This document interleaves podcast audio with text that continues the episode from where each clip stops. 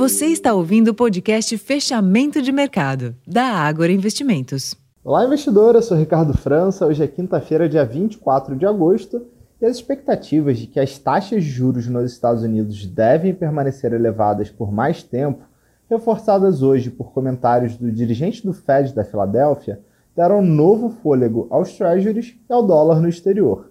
Consequentemente, penalizaram as commodities e ativos de risco em âmbito global. Além disso, cresce a expectativa pelos sinais do presidente do Fed, Jerome Powell, que participa amanhã do simpósio anual de Jackson Hole.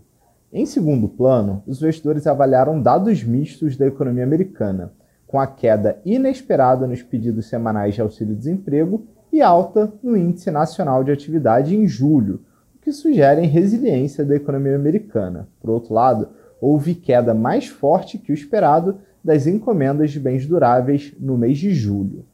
Nos mercados globais, as bolsas da Europa encerraram a sessão desta quinta-feira exibindo sinais mistos, enquanto os índices de Nova York acabaram encerrando o dia em baixa. Sob influência do ambiente de aversão ao risco, principalmente nos mercados americanos, o Ibovespa encerrou o dia com um recuo de 0,94%, voltando ao patamar dos 117 mil pontos Vale contextualizar que o giro financeiro desta quinta-feira foi bastante reduzido e somou 19 bilhões de reais. No mercado de câmbio, o dólar avançou 0,5% aos R$ 4,88. Contrariando esse movimento, os juros futuros voltaram a exibir queda ao longo da curva termo.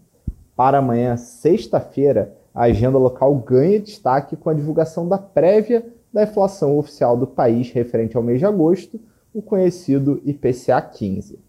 Para mais informações, acesse o nosso relatório fechamento de mercado completo. Vocês encontram ele em nosso aplicativo e também lá no Agora Insights. Eu vou ficando por aqui, uma ótima noite e até amanhã.